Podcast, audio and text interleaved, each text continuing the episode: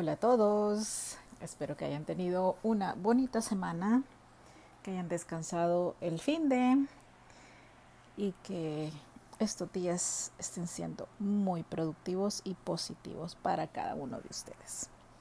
Soy Verónica Alvarado, creadora de Diseño UNE.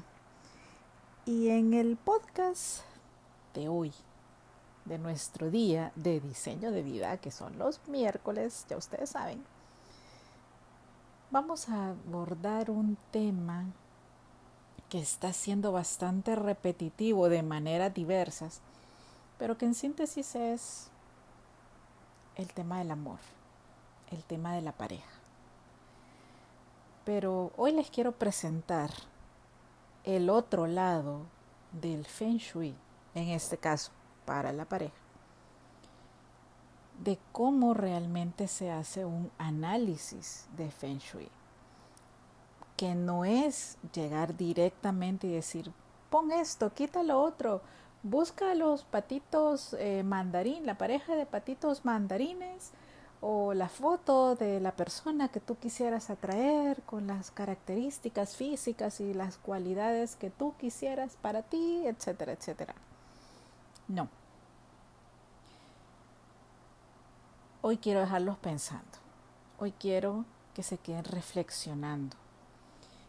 Porque a veces, consciente o inconscientemente, hacemos cosas que aún no están resueltas que afectan ese deseo de pareja.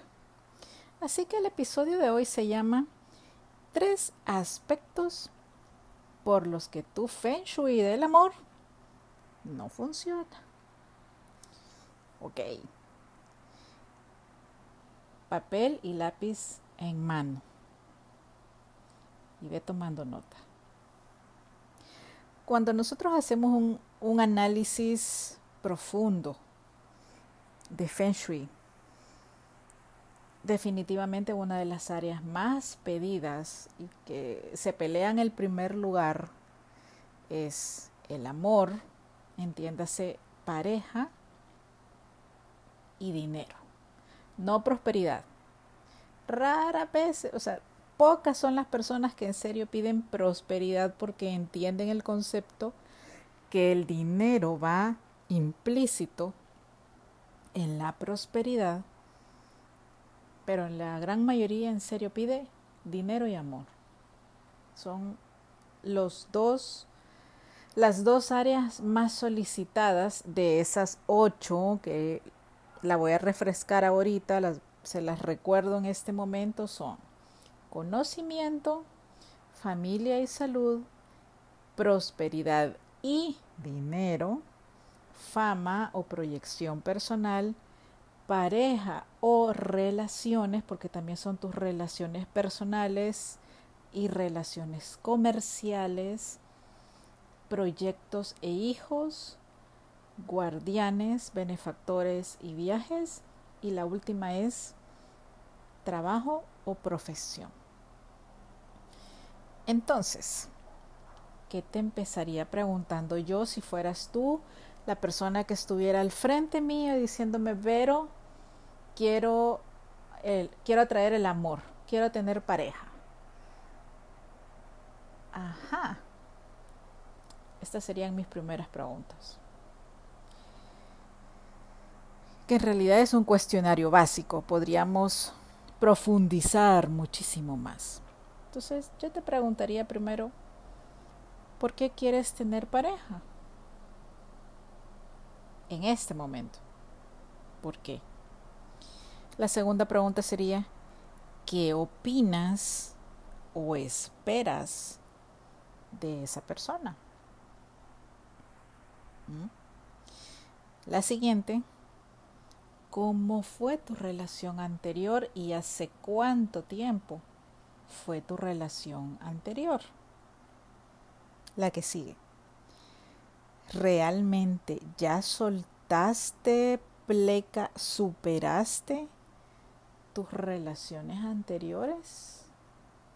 Porque una cosa es que esas personas no estén físicamente, pero si siguen estando en nuestra mente si siguen estando en nuestras emociones, por X o Y motivo, por lo que sea, pero siguen presentes, lo sigues trayendo a tu hoy, siguen estando. Su energía sigue estando. Su presencia sigue estando. Ojo, escúchame bien, siguen estando. Y la última pregunta, solo para que se den una idea de este mini cuestionario, es, ¿cómo eres tú en las relaciones de pareja? Porque eso también es importante. No solo es cumplir nuestro deseo, que esa persona llegue como la queremos, como la hemos visualizado, como queremos sentirnos con esa persona, como queremos que nos vean, etcétera, etcétera, etcétera. Eh, también importa cómo somos nosotros. Así que ojo con eso. Bueno, tres aspectos por los que el feng shui del amor no te funciona. Aspecto número uno, enamorarse del amor. Iniciar una relación con una visión romántica tipo Disney o así medio novelesca no es real. Estamos idealizando lo que pudiera pasar, como pudiera suceder. Y tampoco tú eres real, porque la expectativa te está generando una burbuja o un globo de helio que en cualquier momento va a estallar. Entonces, ojo desde dónde estamos proyectándonos. En este mismo punto sería definitivamente pues irreal iniciar algo desde una perspectiva inventada, desde una expectativa maquillada, esa palabra voy a usar, como si fuese un maquillaje de personalidad en él o en ella, porque es lo que queremos ver, no es lo que está allí. Eso es en serio un auto boicot. Y es muy peligroso porque puede ser muy doloroso confrontarnos con la realidad. Segundo aspecto por el cual no funciona el feng shui del amor para ponerle atención, iniciar relaciones desde la soledad esperar que la otra persona te salve o te rescate. ¿De qué? ¿De ti? Mm.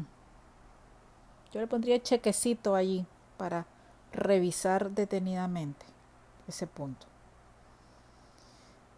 ¿Por qué creemos que estando con otro los vacíos emocionales de no soportar estar con nosotros, de no aguantarnos a nosotros, va a mejorar.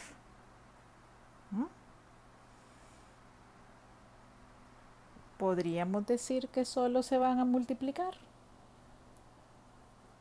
Porque, ojo, una persona externa, por mucho que la quieras, no es una curita que va a sanar una herida de bala. A veces la puede empeorar. Porque por un lado están tus carencias emocionales y por otro las de la otra persona y juntas suman, se multiplican.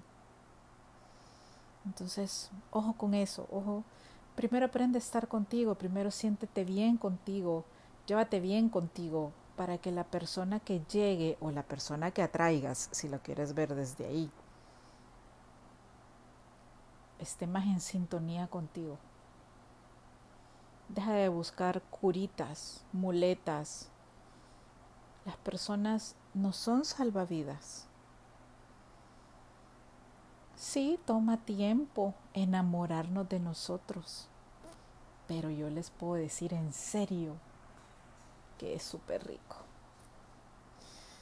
Sí, también nos podemos acostumbrar mucho a eso, a nuestro espacio, a nuestras reglas, a no compartir el control de la tele con nadie, qué sé yo, a tantas cosas.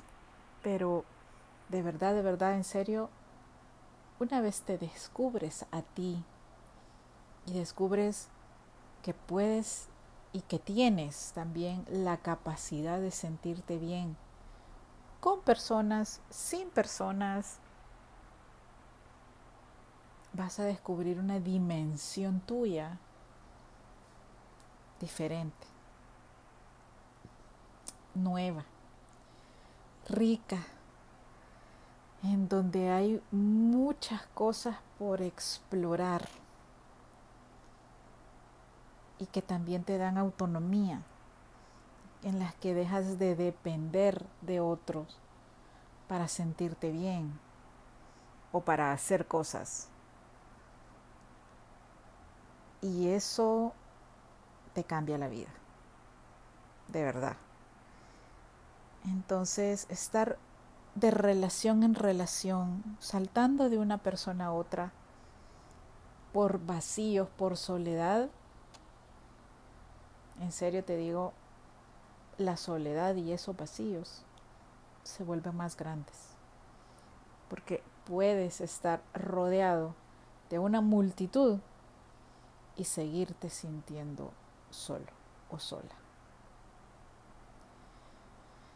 Entonces, ojo con eso, ¿verdad? Hay que trabajar mucho la inteligencia intrapersonal, nuestro autoconocimiento, sepamos quiénes somos, para que sepamos qué es lo que vamos a compartir con otra persona. Y si lo que esa otra persona tiene para compartir con nosotros de verdad nos suma o si solo va a restar y dividir. Yo le soy bien honesta, yo no quiero a nadie que me sume, perdón, que me reste y que me divida. Yo quiero gente que me sume y me multiplique además. Porque yo soy una mujer que suma y multiplica. Estoy muy consciente de eso. Entonces, ¿por qué vamos a aspirar a menos? A ver, le vuelvo a preguntar. Entonces, bájale atención a entretenerte con el celular, con la tele, con la computadora, a hacer llamadas, a, a buscar maneras de evadirte. Aprende a estar contigo. Mírate al espejo. Pero mírate bien.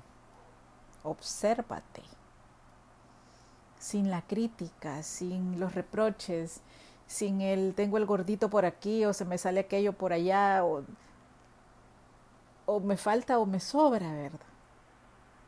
Bajémosle a la autocrítica y a condenarnos porque somos de verdad muy crueles.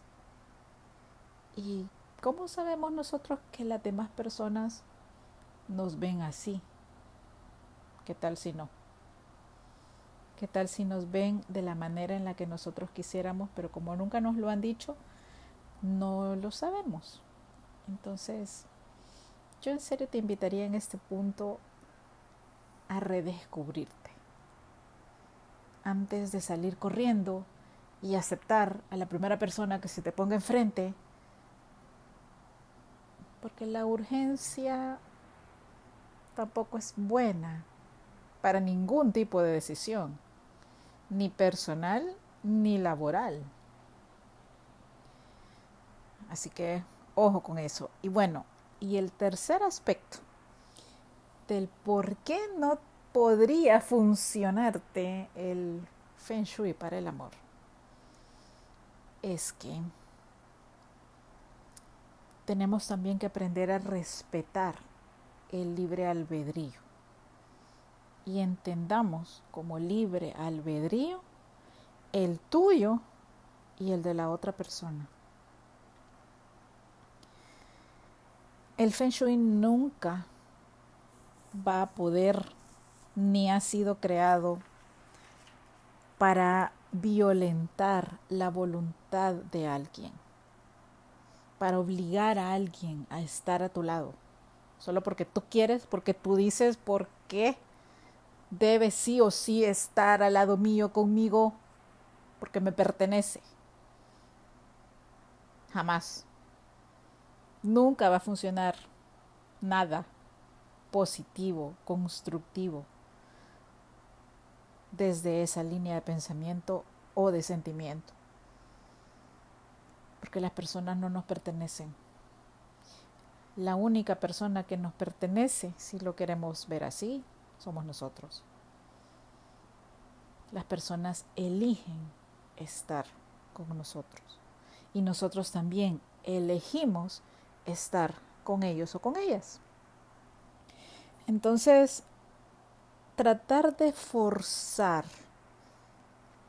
a través del feng shui u otra técnica u otra filosofía de vida para tener a alguien amarrado a nuestro lado, porque yo así me siento bien, porque la sociedad me tiene que seguir viendo en una relación, formal o no, eso se nota fácil. la foto perfecta de Instagram de la familia feliz, perfecta, maravillosa, se nota. Es fácil sentirlo, es fácil verlo. Difícilmente vamos a engañar a la gente. Nos engañamos nosotros, nada más. Pero a la gente no se puede. Entonces no lo busquemos así, no lo busquemos para obligar a alguien. Si una relación ya cumplió su tiempo, tenemos también que aprender a respetar la decisión de esa otra persona por irse. Ahora, paréntesis, solo tú y únicamente tú Nadie más que tú puede decir y puede definir qué quiere soportar, qué puede perdonar para seguir adelante. Todas las relaciones tienen sus momentos de crisis, algunas son rescatables, otras no.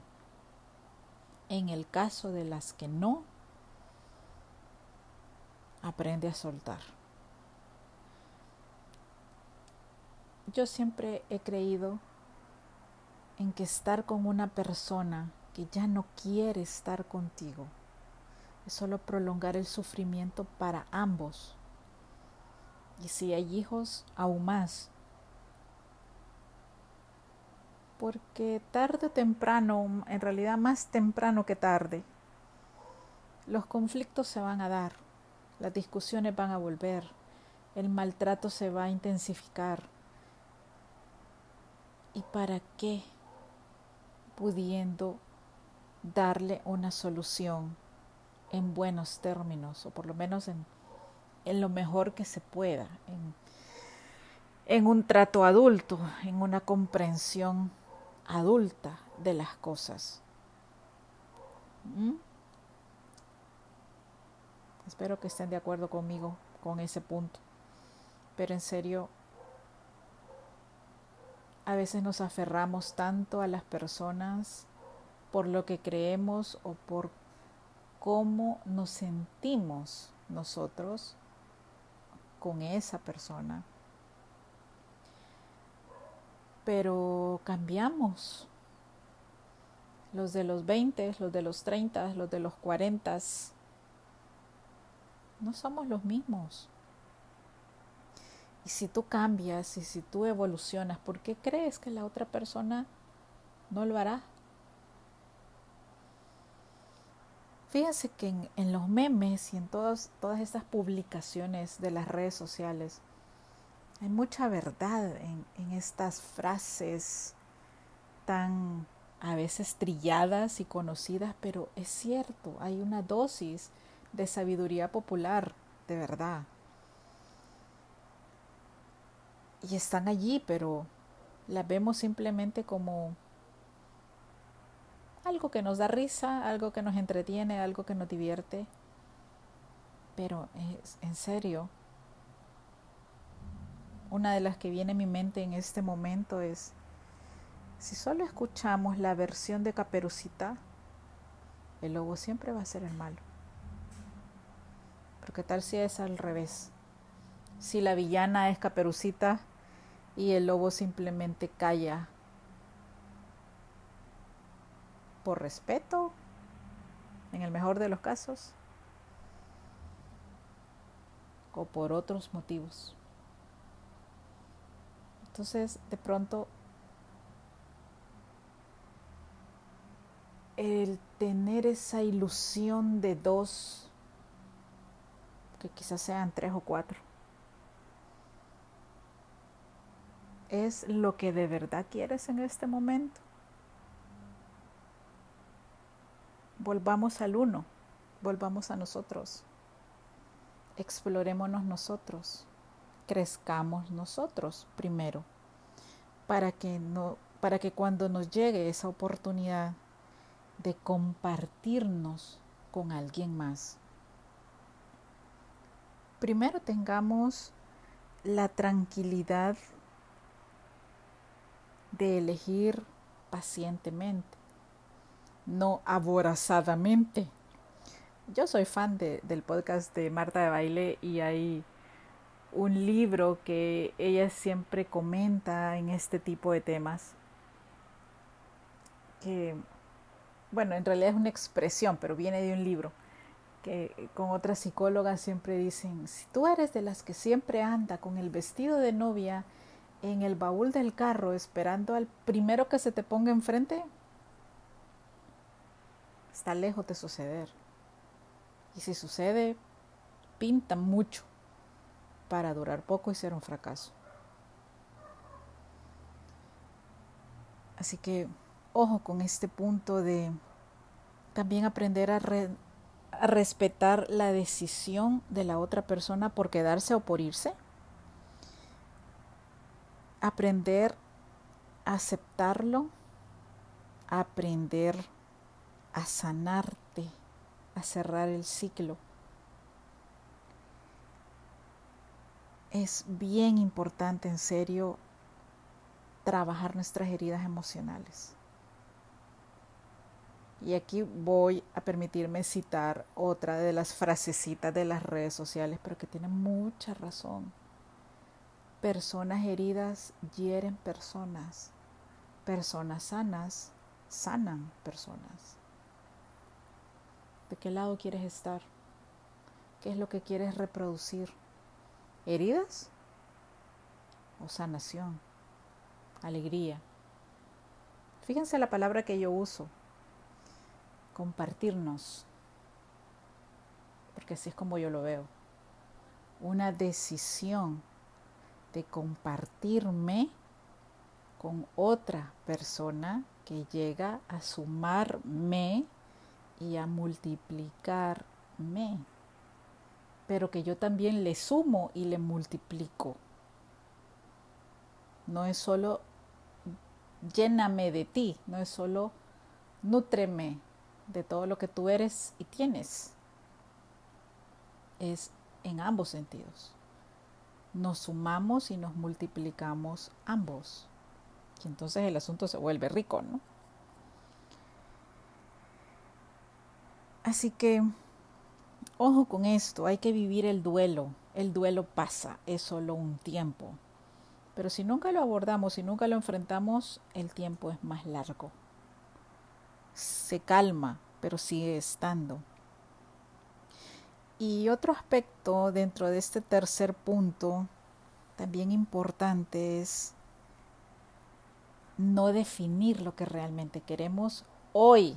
Ojo, hoy, no ayer, no hace dos años, no hace cuatro, no mañana, ahora. Mucha gente me dice, Vero, haceme una pulsera para el amor.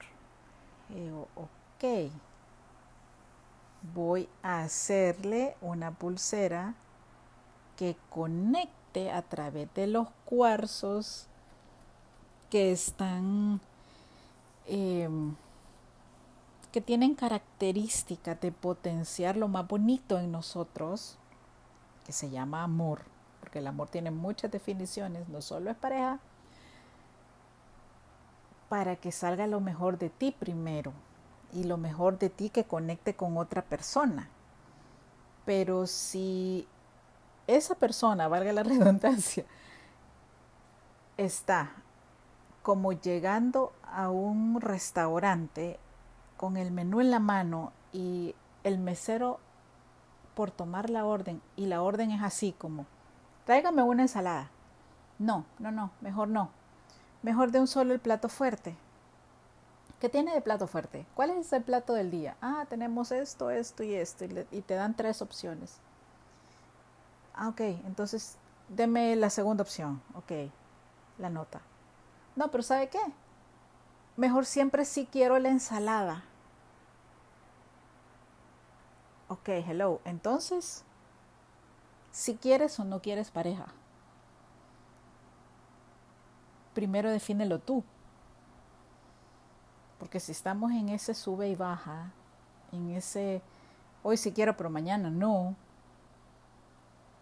eso también hay que abordarlo eso también tenemos que confrontarlo y ser muy honestos, extremadamente honestos con nosotros.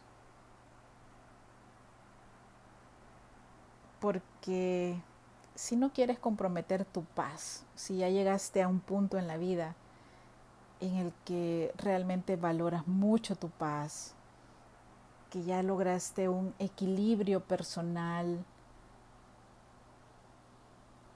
y quizá en el fondo comprometerlo, arriesgarlo, invirtiendo en conocer a otra persona ya no te es tan atractivo, ok, sé congruente.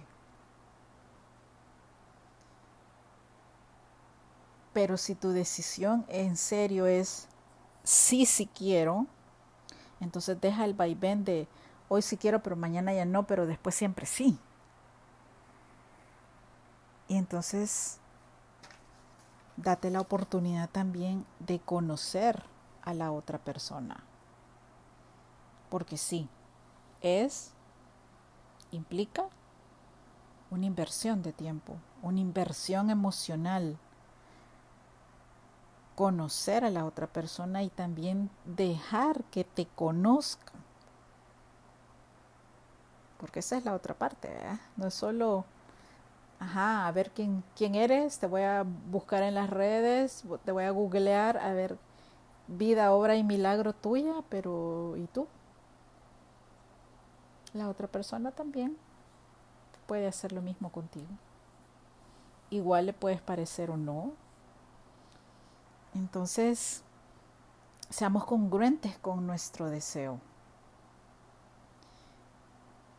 para que realmente funcione, pues, o sea, si no, no te frustres porque hiciste tal o cual cosa, porque pusiste tal o cual cosa que se dice que funciona para el área de la pareja, porque hay muchas cosas, se llaman curas, hay muchas curas que pueden funcionar para el área de la pareja pero si internamente, en serio, no tienes la disposición para, o si peor aún, o sea, en el peor de los casos, tú tienes una relación para mientras,